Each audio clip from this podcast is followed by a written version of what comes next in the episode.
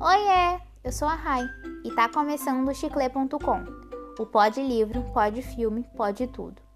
No episódio de hoje, vou falar sobre o documentário Dilema das Redes, que foi lançado na plataforma de streaming da Netflix no dia 26 de janeiro de 2020, sendo dirigido por Jeff Orlovsky.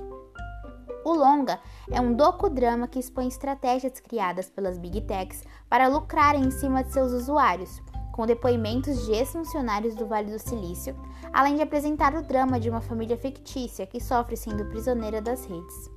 O filme descreve os impactos negativos das redes sociais na democracia, já que muitos acabam sendo influenciados por idealistas convincentes nos mostra a forma que somos enganados enquanto os anunciantes lucram com a nossa perda de tempo. As falas que mais chamam a atenção são as de Tristan Harris, o mesmo funcionário do Google que enfatiza a alienação que sofremos até mesmo pelas cores usadas em alguns aplicativos. A frase que ele usa, se você não está pagando pelo produto, você é o produto, nos mostra o quão manipulados somos a era na qual a tecnologia espalhava impactos positivos foi massacrada pela era em que as redes sociais acabam com a saúde mental das pessoas. A psicóloga Lisa Elliott afirma que as redes têm um impacto negativo maior na autoestima das meninas, causando o isolamento da maioria, que pode levar ao pior, o suicídio.